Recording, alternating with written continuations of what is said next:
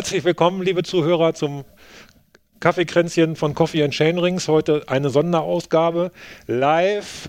Zugeschaltet bei uns ist der Sam Weber, Teammanager vom German Technology Racing Team in Südafrika, direkt vom Cape Epic. Und darum soll es sich heute auch in der heutigen Ausgabe drehen. Bei uns außerdem noch der Reinhard. Hallo Reinhard. Hallo Thomas, hallo Leute, hallo Sam. Hallo Sam, herzlich willkommen. Wie ist es euch die ersten zwei Etappen und den Prolog ergangen als Team? Ja, servus ihr, ihr zwei aus Südafrika. Ähm, wir sind sehr gut äh, angekommen und genau, wenn du schon jetzt einsteigst mit den zwei Etappen, also jeder hat es ja auch ein bisschen mitbekommen, dass bei uns teamintern sage ich mal, noch eine kleine Änderung gab. Ähm, leider haben die beiden Neef-Brüder ähm, sich Corona eingefangen, nachdem sie in Südafrika gelandet sind. Und ähm, wir haben dann quasi einen Tag, bevor wir uns registriert haben beim Cap Epic, entschieden, dass wir die Teams tauschen, weil einfach das gesundheitliche Risiko ähm, sehr hoch ist, dass man eine Herzmuskelentzündung ja, sich einfährt oder sich einfängt dann, wenn man einfach zu früh wieder anfängt, äh, Leistungssport zu betreiben oder dann halt ans, ans Gas zu gehen beim Mountainbiken, gerade auch im Rennen. Und ähm, sie durften dann auch nur quasi fahren, also nach den Medizinchecks, die wir quasi mit dem Cap Epic äh, gemacht haben. Also die haben uns da richtig gut geholfen, dass äh, wir da auch professionelle Beratung bekommen und äh, ja, äh, Ärzte. Und genau, die haben dann zusammen mit den Jungs auch entschieden, dass einfach die ersten zwei, drei Tage einfach Grundlage fahren quasi und ähm, dann schauen, wie es geht. Und genau, das ist eigentlich so der Stand, wie es aktuell ist. Da war, da war die Enttäuschung groß, oder?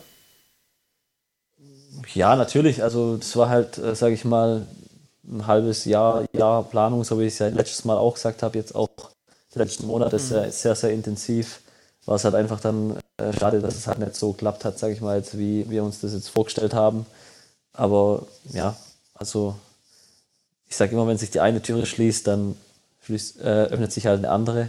Und ähm, ja, also wie gesagt, für einen Tim ist es jetzt auch eine Chance, mit dem Sven zu fahren. Und ich glaube, die managen das jetzt mittlerweile auch ganz gut zusammen. Und wie gesagt, bei denen ist ja auch so, also alle vier kennen sich schon seit zehn Jahren. Also die äh, Tim und die zwei Brüder äh, Louis und Noah sind ja schon seit jeher im Team. Und äh, auch der Sven ist jetzt feiert dieses Jahr sein zehnjähriges Jubiläum quasi bei uns im Team. Von dem her, die kennen sich äh, in- und auswendig. Da ist das natürlich jetzt nicht so schwer, irgendwie einen Fahrer zu wechseln, weil, ja, also da kann man quasi auf, ja, aufeinander vertrauen und auch einfach sehen, wenn es jemand nicht so gut geht, mal im Rennen oder so, dann sieht man das so oft. Ja. Aber klar, die, Enttäuschung war sehr hoch natürlich schon, dass es nicht so gerade auch für die Sponsoren und so und nach dem ganzen Aufwand, was wir jetzt betrieben haben, dass es halt nicht so klappt, wie wir es geplant hatten. Aber die Teams, die liegen ja gar nicht so schlecht. Man konnte sehen, dass die beiden Neff-Brüder am ersten Tag so ein bisschen das Ganze ruhiger angehen lassen haben, wahrscheinlich beim Prolog, ne, mit Platz 105. Aber äh, euer Team 2, GTR 2, die sind mit 27 eingestiegen ins Gesamtklassement. Das ist doch eine ganz gute Ausgangsposition. Genau. Ja, nee, also wie gesagt, wir haben dann auch ganz klar gesagt, okay, Tim und Sven ähm, fahren auf jeden Fall auf äh, alles, was geht. Und ähm, beim Louis und Noah war es ganz klar, dass äh, also der, die Gesundheit steht ganz klar im Vordergrund und wenn es gar nicht gegangen wäre, dann wären sie auch ausgestiegen oder wie immer hätte man dann halt entschieden äh, in der Situation, wie es dann auch gewesen wäre.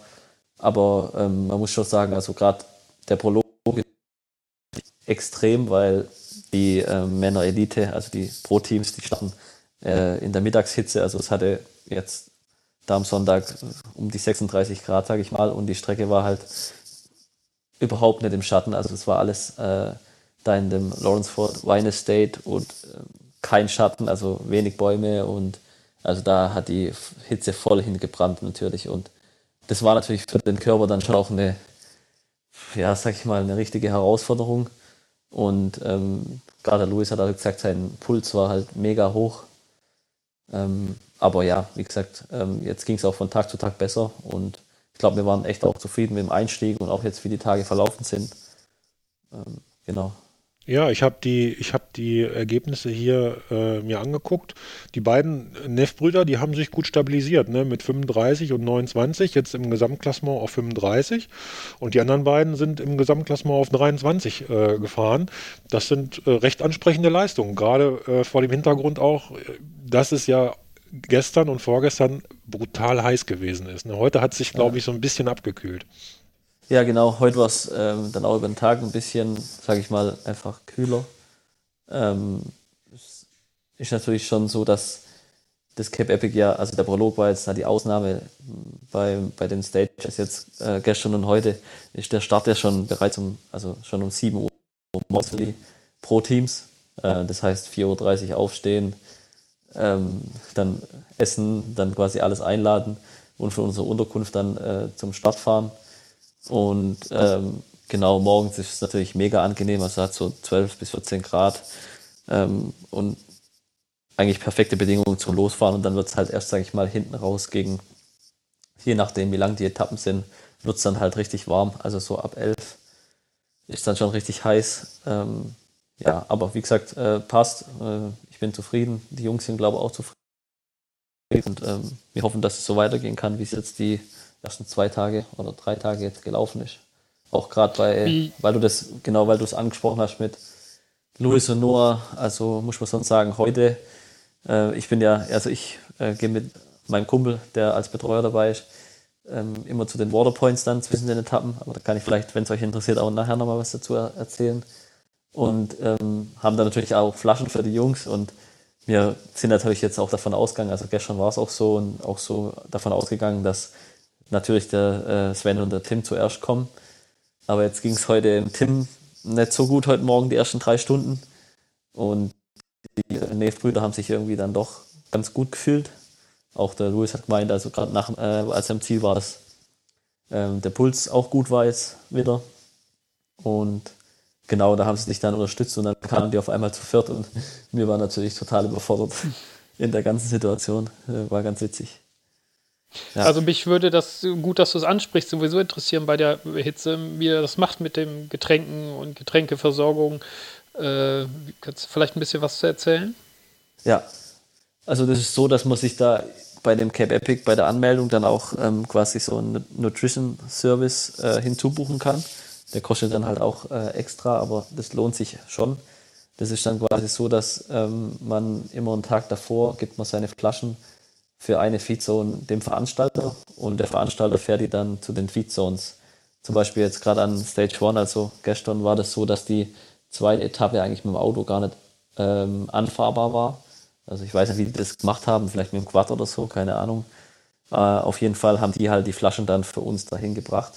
Und auf den Etappen jetzt waren es immer äh, quasi insgesamt drei äh, Waterpoints und wir sind dann quasi immer an den ersten und dritten gegangen und ähm, alle Flaschen vom Veranstalter quasi, wo wir vorher abgegeben haben durch, die, durch den Support von der Race Nutrition, gehen wir an den zweiten. Und dann spart es natürlich auch uns ein bisschen Zeit und haben nicht so einen Stress jetzt äh, quasi von Waterpoint zu Waterpoint zu, zu hüpfen. Und genau, das, das ist das eine.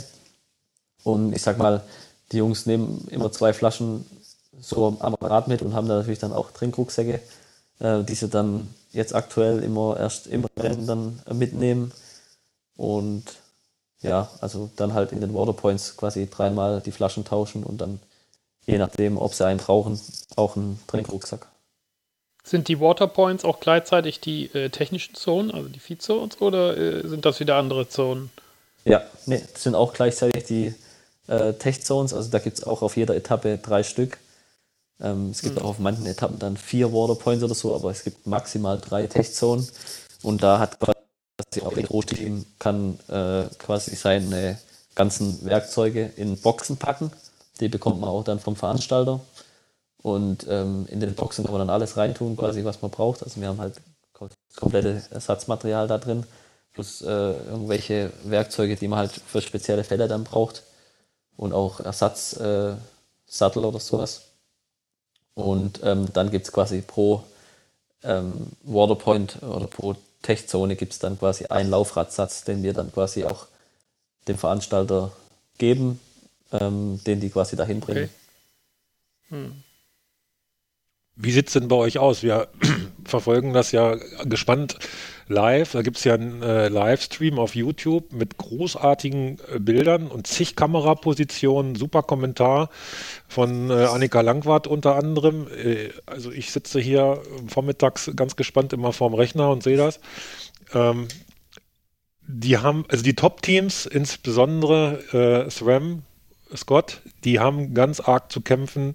Jeden Tag im Prinzip mit mehreren äh, Platten, die sie da zu flicken haben und liegen ja jetzt äh, dann leider auch schon neun Minuten hinter, hinter der Spitzenposition. Äh, Wie sieht das bei euch aus ja. mit eurer Reifenwahl und, und generell mit technischen Dingen? Habt ihr da auch solche Probleme? Also da muss ich natürlich aufpassen, dass ich jetzt nicht hier irgendwie zu viel sage, aber ähm, also wir hatten jetzt ja, ähm, wir hatten jetzt noch keinen an, also glücklicherweise, ich klopfe jetzt auch auf Holz. ähm, also wir haben da echt super Support bekommen von unserem Reifensponsor und ähm, haben quasi auch genügend Reifen dabei, die wir dann austauschen können. Was vielleicht ganz interessant ist, dass die, ähm, das habe ich glaube auch letzten, letztes Mal schon gesagt, dass die hinten jetzt alle äh, vier auch so eine Nudel fahren. Das heißt, wenn man jetzt im schlimmsten Fall mal einen Platten bekommt, kann man zumindest mal noch bis zur nächsten Tech-Zone fahren, also gerade hinten. Ähm, was auch, denke ich, ja, eigentlich am meisten Sinn macht. Auch wegen Gewicht natürlich. Ähm, aber vorne ähm, ganz normal tubeless und ähm, wir sind echt sehr froh, dass bei uns jetzt noch nichts war. Ähm, vielleicht liegt es auch an, an der Fahrtechnik von den Jungs. Wobei ich sag mal jetzt, der Nina Schotter natürlich auch sehr, sehr gut Radfahren kann. Das wissen wir ja alle, oder? Ja. Ich glaube schon, ja. ja. Nee. Manchmal ist, denke ich, auch dann einfach Glückssache, je nachdem, oder halt Pech einfach, was man dann auch für Steine erwischt. Da kann es natürlich jeden treffen. Ähm, von dem her muss man sagen, dass das, glaube ich, dann schon auch, äh, viel, also dass da auch viel Glück dabei ist. Wobei ich eigentlich generell sagen muss, dass ich jetzt auch bei den Waterpoints, wo ich jetzt war, ähm, bei den Pro-Teams eigentlich noch keinen ähm, Reifen- oder Radwechsel gesehen habe. Also wenn, dann haben die das quasi selber schon, schon gefixt während der Etappe oder es war halt noch zu weit. Ja, bist, bist du noch da? Also Sam, du bist gerade weg gewesen. Sam, du bist jetzt gerade weg. Hallo? Oh, sorry. Jetzt hören wir dich Besser? wieder. Ja, jetzt hören wir ja. dich wieder. Genau. Also ihr äh, hattet äh, bislang Glück, haben wir jetzt rausgehört, äh, noch keine Reifenschäden. Ähm, ja, aber es beschränkt sich ja äh, nicht nur auf Reifenschäden bei, bei Scott Ram, sondern die anderen Teams, die haben ja quasi, ich glaube, bis auf Canyon Northwave haben alle Top-Teams vorne schon damit zu kämpfen gehabt. Das ist echt spannend zu sehen, wie schnell die da dann auch äh, auf dem Trail da eine Maxalami reinballern und, und weiterfahren. Ja. Ne? Also da sind super geile ja. Bilder. Ich weiß nicht, ob ihr das auch sehen könnt da es lohnt sich auf jeden Fall. Schön. Ja. Ähm, kriegst du was mit vom Anspruch der Strecken, vom Untergrund, von der Härte der Trails? Ähm, also jetzt sag ich mal, oh, eigentlich während der Etappe kriege ich wenig mit. Ähm, ich sag mal, die Waterpoints waren jetzt eigentlich alle relativ überschaubar. Das waren alle große, ziemlich große Straßen meistens, wo, wo man gut mit dem Auto auch hinfahren kann, dass, dass da halt auch jeder dann äh, ja, hinfahren kann einfach. Ähm, aber so, was die Jungs so sagen, jetzt zum Beispiel heute war es relativ lang, also es waren ja 123 Kilometer mit 2350 Höhenmeter und ähm, ja, also die Strecke war, sage ich mal, jetzt den Jungs, wenn ich das jetzt eins zu eins interpretieren darf, echt ähm, nicht gut. Also es war viel auf, äh, sage ich mal, Schotterwege, ganz normale Feldwege, ähm, dann auch teilweise richtig verblockt bergauf, also wo man überhaupt nicht fahren konnte. Also es gibt, auch Bilder bei bei der Epic-Seite, wo dann auch die, die Räder getragen wurden. Ähm, also es, gibt, glaube ich, schon von, von Tragen unfahrbar bis äh, ganz einfach. Ähm, der Anfang der Etappe war jetzt heute richtig geil und auch so in, in dem Lawrenceford äh, Wine Estate, also gerade der Prolog, hatte richtig, richtig schöne äh, Single Trails dabei und schöne Stellen. Ähm, von dem her, das kriegt man da natürlich schon ein bisschen mit, auch von den Bildern, aber jetzt so live oder so, also kann ich jetzt eigentlich gar nicht zuschauen. Also ich gucke jetzt auf den Wegen zu den Waterpoints immer ein bisschen rein, aber ich muss natürlich auch auf, mein, äh, auf meine Datennutzung schauen, dass ich nicht zu viel verballer. Hm. Ähm, ja. Äh, haben, da, haben die äh, einen Live-Tracker dabei, die Teams? Weißt du, wo deine Teams sich befinden auf der Strecke oder äh, musst du das grob abschätzen an Strecke und Höhenmeter, dass du dann auch rechtzeitig bei den Waterpoints ankommst? Mm, also man kann das schon tracken. Also ich habe zum Beispiel gestern äh, auch mit einem geredet, der bei Specialized äh, filmt und der hat äh, zum Beispiel dann auch die Fahrer getrackt. Ähm, aber ja, also ich habe es jetzt nicht gemacht. Ähm, ich habe da einfach den Fahrern beziehungsweise vertraut und habe dann einfach gehofft, dass beide Teams zumindest am Waterpoint 1 dann gut ankommen und dann habe ich das schon ungefähr abschätzen können, wie groß die Abstände sind. Also gerade das Waterpoint 1 war meistens nach 30 Kilometer und der zweite dann nach 60 Kilometer und dann musste man natürlich schon, ob die jetzt noch zusammen sind oder ja, wie, wie weit sie ungefähr auseinander sind. Also gerade gestern zum Beispiel ähm, waren es schon immer so 10 bis 15 Minuten äh, zwischen den Teams und glaube ich am Ende 20 Minuten, wenn ich jetzt, mich jetzt recht erinnere. Ähm, da konnte man natürlich dann schon sagen, okay, jetzt müssten sie dann kommen und dann wusste man auch, okay, wenn sie jetzt nicht kommen, dann ist bestimmt irgendwas passiert oder ja. Also zu den Waterpoints muss man schon sagen, das Cape Epic, das ist schon mega, mega gut organisiert. Ähm, die haben das mega im Griff. Also da gibt es auch für alle Teams, für alle Crews gibt es quasi ähm, eigene WhatsApp-Gruppen. Also zum Beispiel unsere Media-Crew hat eine eigene WhatsApp-Gruppe, wo quasi die ganzen Media-Leute von allen Teams drin, drin sind. Dann gibt es für die Teammanager quasi eine eigene WhatsApp-Gruppe, wo quasi News reingestellt werden. Es gibt immer ein äh, Teammanager-Meeting nach der Etappe.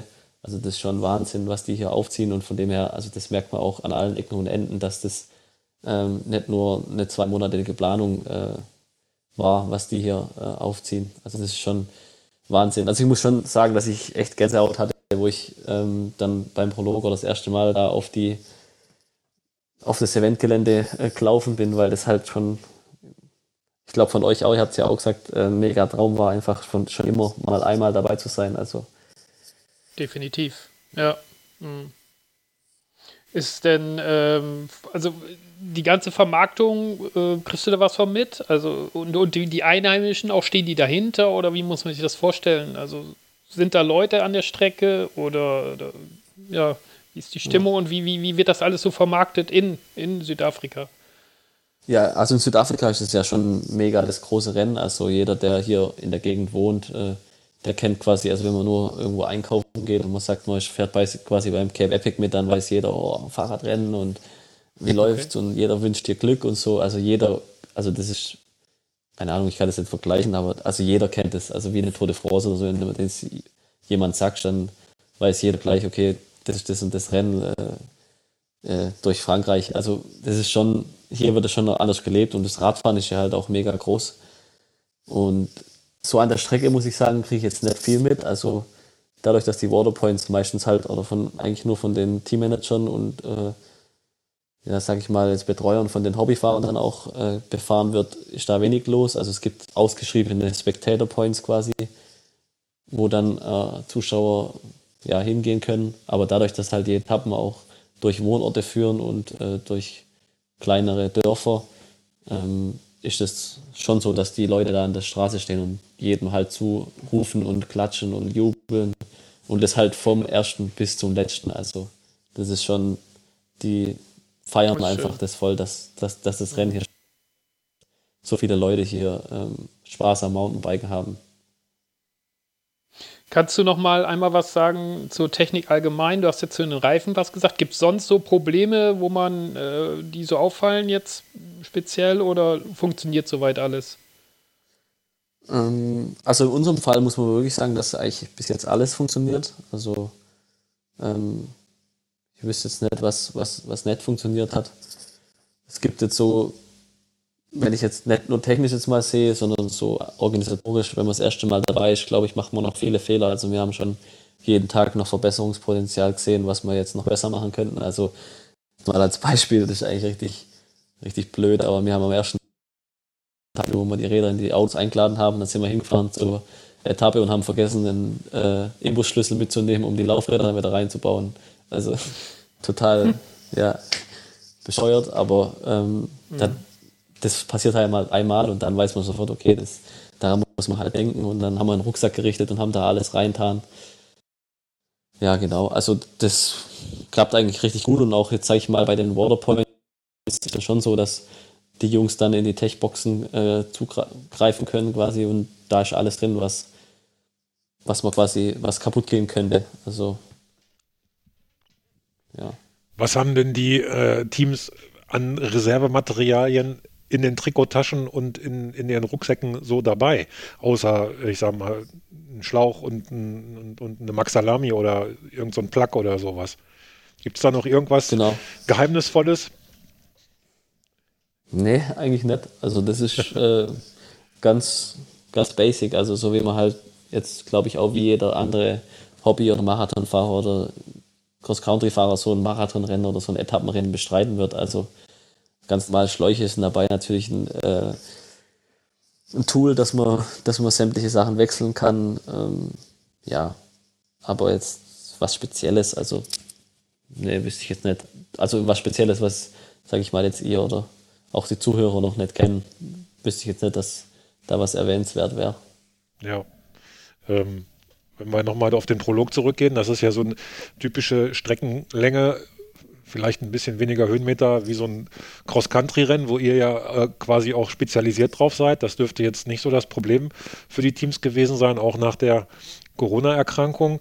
Aber gestern, Stage äh, 1, hatte ja schon 2850 Höhenmeter und heute Stage 2 mit 123 Kilometer. Das ist ja schon deutlich aus dem Cross-Country-Fahrer-Komfortbereich raus. Ne? Ich glaube, die Top-Teams, die hatten heute fünfeinhalb Stunden knapp an Fahrzeit äh, und die anderen noch ein bisschen länger. Wie geht's euch denn? Kann man schon, schleicht sich schon die Müdigkeit ein oder seid ihr noch frisch? Ja, das, also das kann man jetzt äh, schlecht beurteilen, würde ich sagen. Also es sind, sage ich mal, jetzt erst drei Tage getan. Der Prolog war relativ locker, wobei man schon sagen muss, man ist natürlich da trotzdem auf äh, All Out. Ähm, aber es war ganz klar eine Marschroute auch von mir zu sagen, hey Jungs, äh, ganz klar, findet euch erstmal im Prolog jetzt auch nach dem Teamwechsel. Ähm, keiner hat irgendwie erwartet, dass jetzt auf einmal mit einem anderen Teampartner fahren. Wie gesagt, die, die Umgewöhnung war nicht groß, aber man muss sich natürlich trotzdem darauf einstellen. Und ich glaube, jetzt gerade für Sven war es schon eine große Umstellung, zu sagen, okay, ich muss mich halt auch anpassen. Also ich glaube, da rede ich jetzt auch nicht irgendwie um der heiße Brei, dass der Louis normalerweise schon auch ein bisschen stärker ist als der Tim. Aber ich meine, der fährt mega Rennen, der ist mega fit, der hat richtig gut trainiert über den Winter. Von dem her, äh, wir trauen es dem alle zu, dass der hier ein richtig geiles Etappenrennen fährt.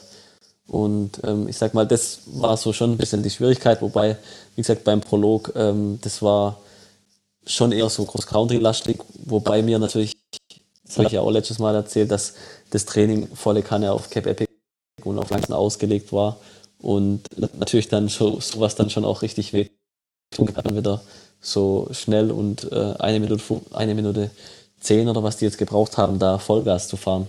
Weil man will natürlich jetzt, klar, im Prolog verliert man das Rennen wahrscheinlich nicht, aber äh, man will natürlich auch nicht zu viel Zeit verlieren. Ja, habt ihr, äh, seid ihr in eurer eigenen Teamblase so oder habt ihr auch Kontakt nach außen zu anderen Teams? Hm, nee, man hat eigentlich auch Kontakt nach außen zu den anderen Teams. Ähm, ich denke, also da jetzt, normal, man, ich ja. denke da jetzt insbesondere an das Überraschungsteam, so wird es jedenfalls in den Medien immer äh, äh, dargestellt, hier Lukas Baum und Georg Egger, die da momentan richtig auf Krawall fahren. Ne? Ich glaube, sie liegen im ja. GC auf vier oder auf fünf, ich weiß jetzt gar nicht ganz genau. Äh, die sind sehr präsent auch äh, äh in den Kameraeinstellungen immer. Das ist ja, äh, schon toll zu sehen auch, ne? weil ein bisschen Lokalpatriotismus als Deutscher muss ja dann hier auch erlaubt sein. Ne? Und natürlich Voll. auch äh, äh, der, der Führende, ne? Der ja. Andreas Seewald. Ja, ich habe ich hab auch, also ich kenne die Jungs ja auch richtig gut, also gerade mit Georg und auch Lukas bin ich auch schon Rennen gefahren und habe ihnen dann gestern äh, auch gleich die, die, die Faust gegeben, quasi, wo sie im Ziel angekommen sind. Und die habe ich tatsächlich dann gestern auch bei dem Abgeben von dem, beziehungsweise wir haben dann unsere ähm, Techbox kontrolliert, ob alles drin war oder ob der, der Reifen noch Reifendruck hatte, ähm, habe ich ihn äh, getroffen und habe ihm gesagt, hey, Glückwunsch und so, war ja ganz gut und lief ganz gut und dann hat er nur gemeint, ja, nee, äh, Stage 1 war nicht so gut, weil ähm, auch mit Platten, die waren ja von Anfang an auch vorne dabei, auch heute. Ähm, aber ich glaube, heute hatte sie keinen Defekt. Ich habe jetzt nicht mit ihnen geredet, aber jetzt gestern hatten sie auch einen Platten. Konnten ihn dann zwar auch schnell fix, fixen, aber äh, waren, glaube ich, nicht so mega zufrieden jetzt mit gestern. Und äh, jede Minute, die du halt verlierst, ja, jede Sekunde, die du verlierst da vorne, äh, das kann dir halt äh, richtig was kosten, dann im GC oder auch in, ja, in Bezug auf die Platzierten hinter dir und so. Aber ganz klar, das, äh, die machen mega, mega die Party und ist mega cool, denen zuzuschauen, wie das auch jetzt funktioniert mit dem Team und wie sie sich wieder gefunden haben. Die sind ja schon ewig beste Kumpels quasi. Wie äh, läuft das für die Fahrer, wenn die jetzt äh, im Ziel ankommen? Also Regeneration und Essen, wie, wie, wie macht, macht ihr das? Oder wie läuft das im Ganzen vor sich? Ja, also dadurch, dass wir so eine große Truppe sind, auch mit Betreuern, läuft es eigentlich relativ äh, gut. Also wie gesagt, wir hatten am Anfang ein bisschen Startschwierigkeiten, aber das glaube ich war normal oder war vorauszusehen. Ähm, das läuft eigentlich so ab, dass die Fahrer halt da aus dem meisten Geschäft eigentlich rausgehalten werden. Also was, was die Fahrer entscheiden müssen, ist jetzt, sage ich mal, was sie in der Flasche haben wollen, das müssen sie selber machen, weil ähm, andernfalls bin ich dann der Depp, wenn mal was das falsche Gel an, an der Flasche hängt oder sonst was. Und ähm, Reifenwahl sind sie dann auch freigestellt. Also die meisten Leute, die, oder die meisten Leute, ich sage ich schon, die, die meisten vom Team fahren jetzt äh, äh, Racing Ralph Thunderbird und äh, der Noah fährt vorne noch den, den Racing Ray. Und äh, solche Sachen ist natürlich dann auch ein Fahrer seine Entscheidung, was er, mit was er am besten klarkommt. Aber ansonsten ähm, versuchen wir die da großmöglichen rauszuhalten und wenn die ins Ziel kommen, dann stehen wir bereit quasi mit ähm, kleinen Handtuch, mit, wo dann gekühlt ist, gerade bei den Temperaturen dann um, heute waren sie um halb eins im Ziel, äh, südafrikanische Zeit. Und, ähm, fast sogar eins, ich weiß gar nicht, ich glaube es war sogar eins. Also es war ziemlich spät heute, auch die Estimated Times quasi von Cape Epic war ein bisschen, also ich glaube eine halbe Stunde haben sie sich verschätzt, das, weil die heute so lang war, die Etappe. Aber da wird natürlich gleich geschaut, dass man dann äh, super Service, also wie gesagt, Cape Epic ist echt Endstufe, sage ich mal, in der Gassenorganisation. Die, da kommen sofort gleich Leute, die dein Rad putzen dann, dass man es nicht alles noch da, daheim machen muss ähm, und unterstützen dich da. Da kommt man dann in ein Zelt rein, wo, wo es quasi dann auch was zu essen gibt, wo man schnell was äh, sich einschieben kann. Es gibt Getränke, ähm, ja, alles Mögliche quasi, was man nach so, nach so einer Etappe dann braucht wie heute. Und wir versuchen dann halt, wie gesagt, den Fahrern das alles abzunehmen, ähm, dann auch mal Essen zu holen, die Räder zu putzen. Ähm, Rucksäcke, also mit Rucksäcke haben wir quasi auch äh, vorbereitet, dann mit äh, Recovery Shakes dann schon beim, beim Ziel, ähm, dass man das quasi alles wieder dann quasi schon, wenn sie ins Ziel fahren, für den nächsten Tag einfach vorbereitet oder an den nächsten Tag denkt mit den Fahrern zusammen. Und ähm, ja, das sind eigentlich so die Dinge, die, auf die wir dann achten. Und wenn wir dann daheim sind, äh, kommt ein Physio, ähm, der dann die, die Fahrer dann äh, durchknetet. Das ist natürlich wichtig auch für die Regeneration und dann ähm, gibt es eigentlich den ganzen Tag eigentlich nur Essen. Also die versuchen dann wieder den Speicher aufzufüllen und die Kohlenhydrate äh, reinzuballern für den nächsten Tag, dass sie dann da wieder Vollgas geben können. Und so ist eigentlich ja, die ganze Zeit, also die Tage jetzt, wo, wo jetzt schon um sind quasi. Und ihr kocht dann selber oder gibt es da äh, im, im Startzielbereich äh, äh Angebote zum Essen vom Veranstalter. Also wir haben das ja gezielt so gewählt, dass wir alles selber machen. Also wir sind eigentlich so abgekapselt vom, vom ganzen Event. Ähm, wenn die im Ziel sind, fahren wir dann mit unseren Autos zu, den, zu der Unterkunft und machen dann alles selber, weil einfach so die Erfahrung, was wir jetzt so von außen dann auch hatten die letzten Jahre, dass man da einfach extrem aufpassen muss, was man dann dort isst ähm, und wie man das macht. Das äh, haben wir dann einfach gesagt, wir wollen da auf Nummer sicher gehen und das funktioniert auch echt gut. Also wie gesagt, wir kochen dann selber und machen dann, also nicht die Fahrer, aber dann die Betreuer kochen dann für die Fahrer und bereiten dann quasi alles schon vor, dass die Fahrer quasi nur kommen und äh, sich an den gedeckten Tisch, Tisch quasi äh, setzen können. Wie sieht ja. denn dein Tag aus? Das ist ja ewig. Also du musst ja, du bist doch der Erste, der wahrscheinlich morgens aufsteht und der Letzte, der ins Bett geht, oder? Wie hört sich das wieder an? Nee, tatsächlich war ich heute nicht der Erste, wo aufgestanden ist. nee, also ähm, ganz klar, also das ist schon echt krass. Also ich bin jetzt auch nicht gewöhnt, jeden Tag um 4.30 Uhr aufzustehen. Aber ich muss sagen, jetzt gestern zum Beispiel ging's. Heute, jetzt, heute Nacht war es schwierig aufzustehen, aber man gewöhnt sich natürlich dran und ähm, ja, also der Tagesablauf ist eigentlich so, dass wir um 4.30 Uhr aufstehen. Da genau, die Fahrer essen dann was und äh, wir laden dann schon mal so ein paar Sachen ein in die Autos, dass wir weniger haben. Also gerade die Räder, die sind jetzt schon, stehen hier vor mir, geputzt und ready für morgen. Ähm, ja, und dann geht es um 5.30 Uhr, fahren wir dann los, weil wir eine halbe Stunde einplanen zu der, zu der, zum Start, dass man einfach ein bisschen Puffer hat. Ähm, Gerade jetzt auch heute zum Beispiel ist es ein bisschen länger oder jetzt, wo wir untergebracht sind zu, zu, zum Start, jetzt ähm, dann gegen Ende des, der Etappe in Stellenbosch. Ja, und dann geht es eigentlich ab sieben, oder man bereitet halt, hilft den Fahrern quasi auf die Rolle und richtet da alles hin. Also so, das, das kennt man ja, sage ich, aus den normalen äh, Mountainbike-Rennen in Deutschland auch, dass man sich da dann vorbereitet, auf der Rolle warm fährt, äh, Trinkflaschen hat noch vor dem Start und dann neue Trinkflaschen vorbereitet, die man dann zum Start gibt und dann geht es halt 10 oder 15 Minuten vorher zum äh, Startgate bzw. zum Startziel. Da werden dann quasi die Teams aufgerufen, dann nimmt man die Jacken ab und ab 7 Uhr äh, ertönt dann der Startschuss. Äh, muss euch sagen, die Helikopter hier sind brutal. Also das, das ist echt erstaunlich. Also Wahnsinn, wie die, also ihr, ihr verfolgt es ja jeden Tag. Ähm, ja. Man denkt sich ja dann vielleicht mal, wenn man sich noch mal so ein bisschen hinter nachfragt, so, wie machen die das eigentlich, wie nehmen die das auf? Also das ist Wahnsinn, die fliegen was weiß ich, 20 Meter über dir und äh, quer, rückwärts, seitlich, äh, also abnormal. Also das habe ich echt noch nie gesehen. Und ähm, da kriegst du natürlich echt auch mega das Feeling dann vom Start weg. Und genau, und dann geht es eigentlich schon zu den Waterpoints. Dann steigen wir ein, fahren zu den Waterpoints äh, und ähm, dann verfolgen wir quasi so ein bisschen das Rennen. Wie gesagt, ich schaue manchmal in YouTube dann in den Livestream rein, ähm, mache dann nebenher noch den GPS-Guy, der dann quasi zu der, zu der, zum Waterpoint führt. Und ähm, genauso gehen wir quasi eine Strecke entlang. Also dann Waterpoint 1, Waterpoint 3, weil der zweiten ja dann quasi durch die, den Veranstalter abgedeckt ist und dann quasi zum Ziel. Ja, und dann danach natürlich dann die ganzen Pressearbeiten. Also ich versuche dann Bericht hochzustellen auf die Homepage, dass die ganzen Sponsoren da was äh, zu sehen bekommen, wie es war. Äh, Bilder versuchen wir dann sofort zu bearbeiten. Genau, und das ganze Zeug organisieren, was dann auch ähm, so anfällt, was man vielleicht am nächsten Tag dann noch braucht. Äh, einkaufen, also ich bin auch der Typ zum Einkaufen. Ähm, waren jetzt, glaube ich, jeden Tag einkaufen. also hat immer was Wahnsinn. gefehlt. Ja. Und Wahnsinn. ja, und dann abends ähm, genau, dann, wie gesagt, um zwei oder halb drei ist immer ein Manager-Meeting dann ähm, vom, vom Cape Epic, wo ich mich dann einlogge, das ist online. Aber da gibt es jetzt eigentlich auch noch keine Mega-News oder so. Also da werden dann manche Sachen geklärt, was Fragen gibt oder wo dann mal beim Vorgang sind oder das irgendwie nicht geklappt hat.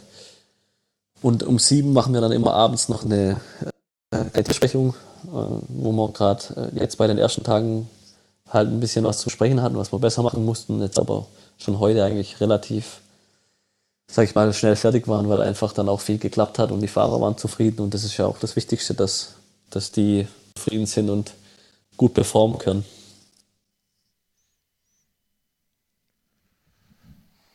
Ja, ja. Perfekt. Sehr, sehr, schön. Das hört sich nach einem erfüllten, spannenden äh, äh, Tag an und hoffentlich kommt dann abends auch die Entspannung nicht zu kurz. Ähm, wir hatten ja in dem ersten Podcast, den wir gemacht haben, hast du ja erzählt, dass ähm, äh, du befürchtest, dass die Räder nach so einer Etappe komplett auseinandergeschraubt, gewartet und wieder zusammengeschraubt werden müssen. Jetzt hast du gesagt, die Räder sind schon geputzt und die Akkus sind geladen äh, von der Schaltung und so weiter. Wie ist es denn tatsächlich? Müssen die Räder tatsächlich so kleinteilig auseinandergenommen werden? Ja, also wie gesagt, das kann ich jetzt, also nach jeder Etappe auf jeden Fall nicht. Also ähm, wir haben jetzt so kleinere Sachen mal eine Bremse dann getauscht oder entlüftet. Solche Sachen muss natürlich schon gemacht werden. Oder ähm, der Tim hat auch seine Pumpe zum Beispiel verloren, die hat er dann tauschen müssen. Also solche Sachen fallen dann schon an. Wie gesagt, heute auch wieder Reifen gewechselt. Ähm, sowas ist eigentlich schon das Hauptsächliche, aber man muss wirklich sagen, unsere Räder funktionieren wirklich gut. Also jetzt da auch, um keine Werbung zu machen oder sowas, aber ähm, wir sind echt froh, wie das Setup so ist. Wir sind super eingestellt. Wir haben ähm, die perfekten Komponenten dran und äh, alles läuft einwandfrei. Also, wie gesagt, ich will es nicht verschreien, weil nachher passiert in den nächsten Etappen jetzt auch noch was, aber ähm, wir kommen eigentlich echt gut durch und unterstützen uns dann, wie gesagt, auch gegenseitig, ähm, helfen dem Mechaniker ähm, auch quasi die Räder dann ready zu kriegen. Leider war es da auch so, weil der zweite Mechaniker wäre dann auch der Papa von äh, Noah gewesen und der hat es quasi ein bisschen auch reingeschleppt in die Family, wo die das letzte Rennen in Italien gefahren wurde äh, oder gefahren haben. Die Woche oder zwei, drei Tage bevor die nach Südafrika geflogen haben, ist er dann positiv getestet worden und ähm, wollte dann eigentlich auch mitfliegen und war dann aber wieder positiv und ist jetzt leider nicht dabei. Ähm, den hätten wir echt gut gebrauchen können. Ähm, genau, aber wir kommen, glaube ich, auch ganz gut so klar und helfen uns da dann ja, untereinander.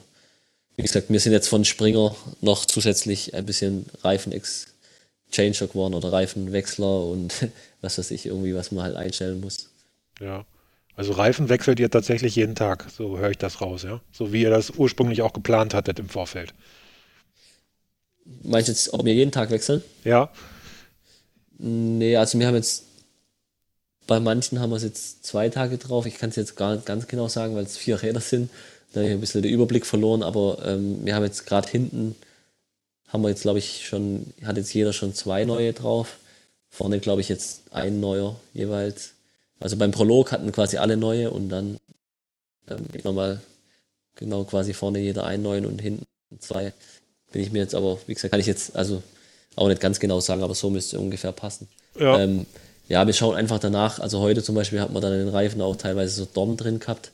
Da muss man natürlich schon auch ein bisschen aufpassen, dass ähm, da nicht so ein ganz leichter Schleich- oder Blattfuß hat, dass man da nicht so einen leichten Blattfuß irgendwie hat oder bekommt. Ähm, da schauen wir halt gründlich nach und wenn wir irgendwas sehen, dann sagen wir, komm, ey, ähm, auf Nummer sicher gehen und wir haben die Reifen dabei, dann können wir das da auch wechseln. Also ist schon wichtig, dass man da ähm, schon vorsichtig auf jeden Fall doppelt kontrolliert, aber das klappt echt ähm, erstaunlich gut und bin echt zufrieden, wie das bis jetzt läuft. Ja, sehr cool. Ich bin, ich bin ehrlich gesagt ein bisschen überrascht, äh, ob der Reifenwahl, die ihr da getroffen habt, mit dem Thunderbird wahrscheinlich ja hinten drauf. Und ich habe ja. in, in dem Stream schon gesehen, dass die Teams, die anderen, auch alle oder viele Reifen fahren mit kaum Profil drauf. Und das bei den ähm, anspruchsvollen, steinigen und schottrigen Strecken. Äh, das wundert ja. mich sehr, dass man damit klarkommt. Das wundert mich auch. ja. Also ich, ja. muss, ich muss auch echt sagen, bei den, wir haben, wo wir jetzt das besprochen haben, was für Reifen wir mitnehmen und so, habe ich auch gesagt, hey Jungs, äh, also mit dem Thunderbird, äh, das macht mir schon ein bisschen Sorgen und so. Und die so, ja, nee, das, das läuft und der ist super. Ähm, aber man muss echt sagen, der Thunderbird ist gerade bei den Bedingungen echt zur Allzweckwaffe geworden. Also muss man schon sagen, dass der echt top. Also welche Breite fahrt ihr denn da? 235er oder? Äh? Genau, also wir haben ja seit letztem Jahr haben wir jetzt auch die 30 mm Felge von Newman, die XA30 drauf und ja. fahren da jetzt auch die 235er äh, Breite quasi von den von den ähm, Reifen. Einfach ja mehr Komfort auch und bessere Laufeigenschaften und so. Ähm, ja, einfach noch angenehmer zu fahren und das macht schon auch, denke ich, auch viel aus bei, bei so einer, bei so Etappenrennen, dass man da gut ausgestattet ist. Also mit einem 2-1er Reifen. Äh, ich witzel da immer mit dem Tim drüber, weil ähm, ich immer sage, wenn es so leicht regnet oder so, da muss man einen 2-1er aufziehen und so. Das ist immer ganz witzig. Ah, das fährt eigentlich keiner mehr bei uns, muss ich sagen. Nee, die Zeit weißt du, die Reifendrücke? Nein, wir sind auch alle auf breiten Reifen unterwegs und ja. äh, ich weiß nicht, hast du den Reifendruck ungefähr? Ich meine, natürlich fährt jeder einen unterschiedlichen, aber ungefähr gibt es da so eine Richtung. Weißt du das so? Oder? Ja, also es geht, hängt ja schon arg vom Gewicht auch ab, aber ja. ähm, also gerade Sven zum Beispiel fährt 1,5, Louis 1,4, äh, Tim 1 Bar. Ein Bar? Ja, wie, wie leicht ist ja, der? Ja, der ist sauleicht, der ist auch klein. Ja. Ähm, ich glaube, also ich weiß, da habe ich jetzt nicht aktuell gefragt, ja. aber der wiegt so um die 60 Kilo. Mhm. Und ähm, beim Noah habe ich mir jetzt gar nicht sicher, der müsste so wie der, wie der Sven ein bisschen fahren, also ich denke auch so 1,5 ungefähr. Natürlich auch eine Geschmackssache, aber so, so um den Dreh fahren die Jungs. Mhm. Ja. Was ja, dann jetzt so der Unterschied. Der Thunderbird ist irgendwie so ein Reifen, so, denn jeder Normalbürger fährt den nicht, aber bei den Racern, richtigen Racern, also ich sage jetzt mal euch, Profis, Halbprofis, wie auch immer, da ist das voll der angesagte Reifen. Ne? Komischerweise. Ja, voll. Also ja. kommt natürlich schon auf die Bedingungen an. Also ähm, sag mal, wenn es da dann schon leicht feucht ist, dann wird es schon schwierig, aber ähm, den kann man echt, also bei den Bedingungen hier ist das eigentlich der Reifen to go. Und wie gesagt, der Racing Ralph ist schon so der Standardreifen, würde ich sagen. Also mit dem kann man, glaube ich, alles fahren, selbst wenn es jetzt ja leicht feucht ist und so, läuft der noch mhm. echt super. Ja. Ich habe bei euch noch gesehen an, an den Rädern, ihr habt zwei Flaschen übereinander äh, dran. Genau.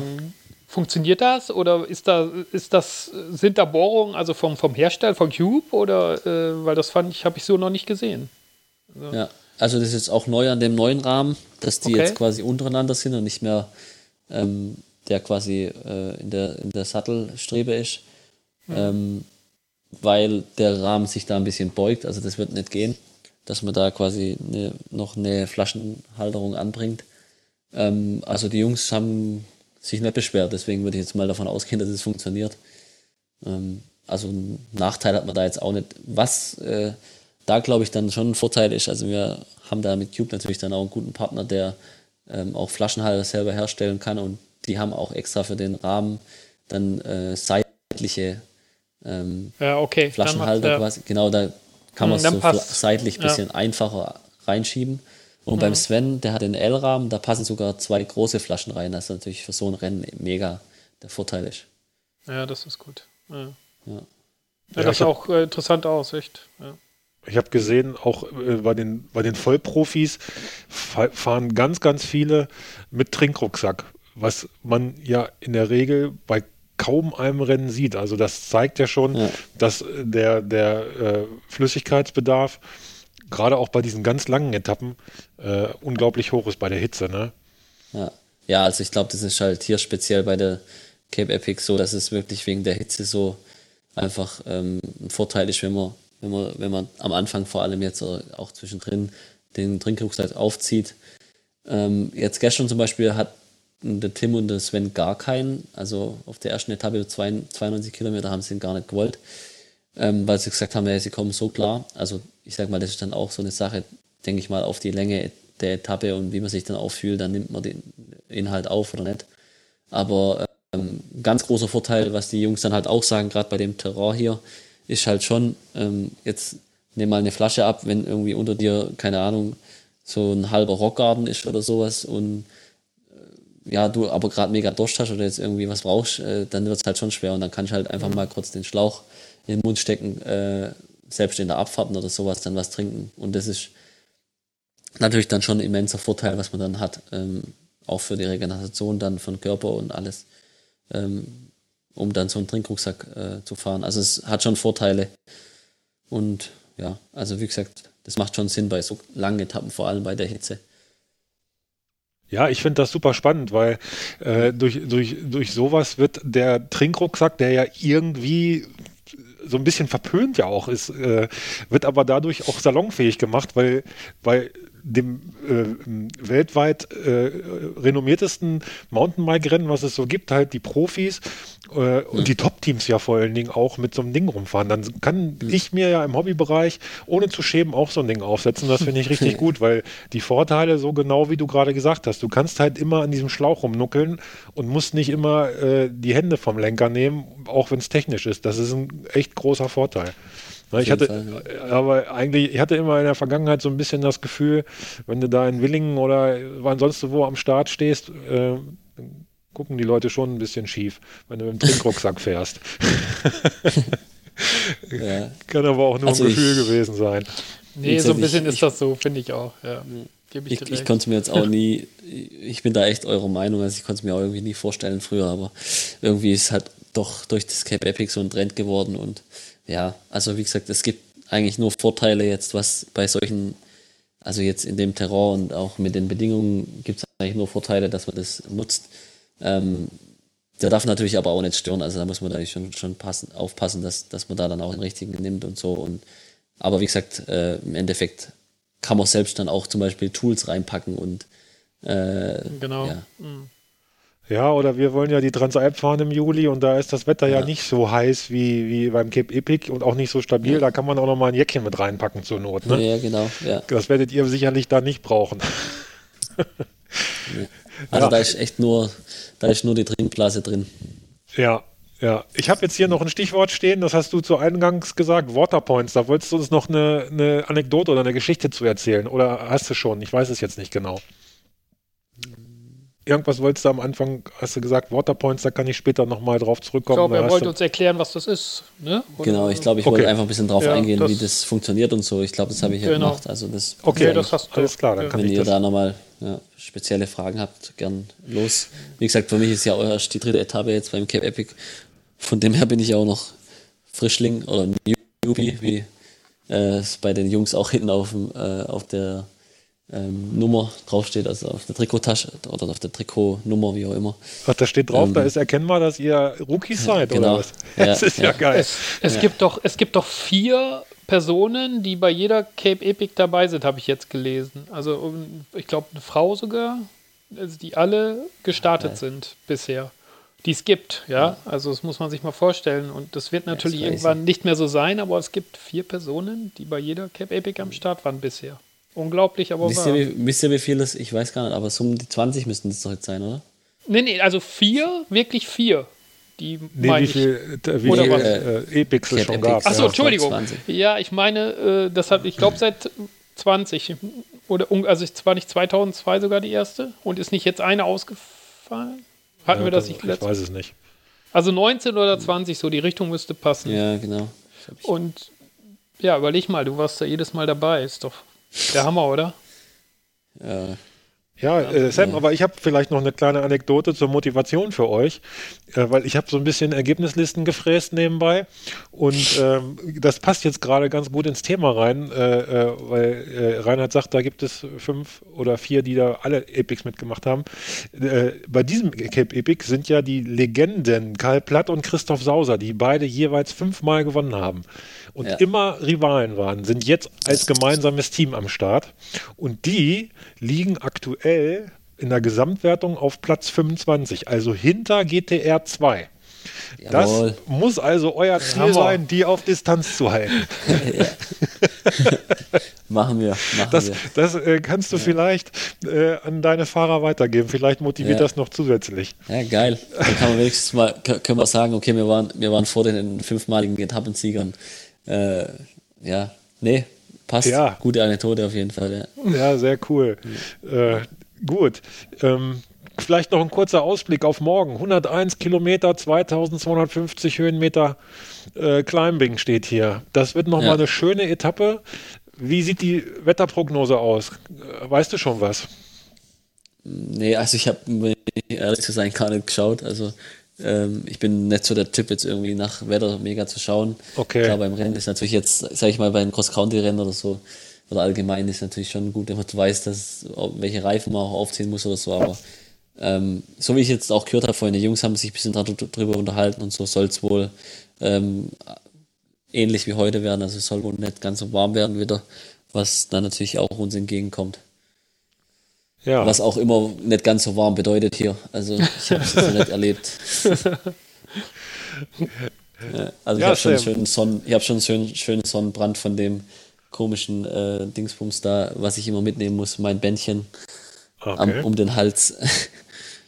ja. ja. dann äh, Sam, wir, wir bedanken uns bei dir für diese doch recht tiefen und, und äh, äh tollen Einblicke in das Renngeschehen der ersten drei Etappen, die wir jetzt erlebt haben.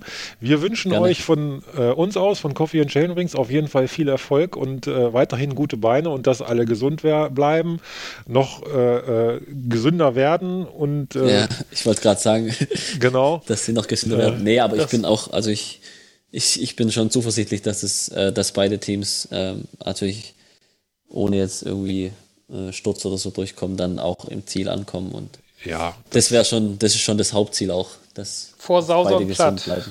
Vor Sauser ja, und Platt. Vor Sauser und Platt, stimmt. Genau. Das ist jetzt das neue Ziel seit Nein. zwei Minuten. Schönen genau. Dank, dass du uns, dass du dir die Zeit genommen hast, uns das äh, hier äh, kurzweilig zu erzählen.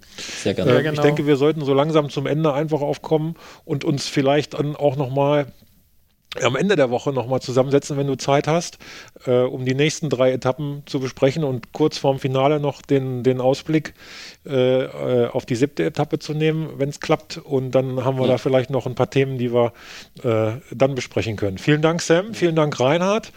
Äh, danke, danke, Sam. Cool. Gerne. Danke euch für die, für die Einladung und ähm, ja, wie, wie, wie gesagt, jederzeit gerne. Also ich bin jederzeit bereit, euch da mit reinzuführen und auch die ganzen Zuhörer da, ähm, sag ich mal, ein bisschen Einblicke zu geben in so ein großes Rennen. Also wie gesagt, ich war selber, bin selber Radfahrer. Ich weiß, dass das schon immer mein Traum war, hier mal dabei zu sein. Und auch wenn es nicht als Fahrer ist, als Teammanager ist auch cool. Ja, du also, bist mit ganzem Herzen dabei, könnt, man merkt. Genau, ihr könnt auch einfach als, Zuschauer, könnt einfach als Zuschauer kommen, nächstes Jahr ist trotzdem geil. Also von ja. dem her passt es auch. Nee, wenn nee, wollen wir fahren. Dank. Wenn wollen wir fahren. Ja. okay. Okay, nee, können wir gern, können liebe Zuhörer, so dann ja. äh, äh, mit dem Ausblick auf äh, das nächste Kaffeekränzchen zusammen mit Sam schließen wir diese Etappe, diese Episode und äh, bedanken uns bei euch auch fürs Zuhören und äh, bis zum nächsten Mal. Auf Wiederhören. Ciao. Ciao, ciao.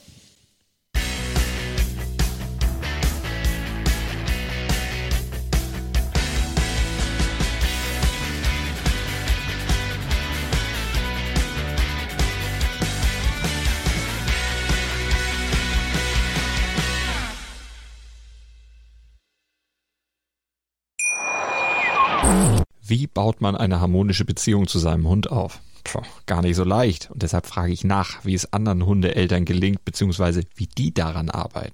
Bei Iswas Dog reden wir dann drüber. Alle 14 Tage neu mit mir, Malte Asmus und unserer Expertin für eine harmonische Mensch-Hund-Beziehung, Melanie Lippisch. Iswas Dog? Mit Malte Asmus. Überall, wo es Podcasts gibt.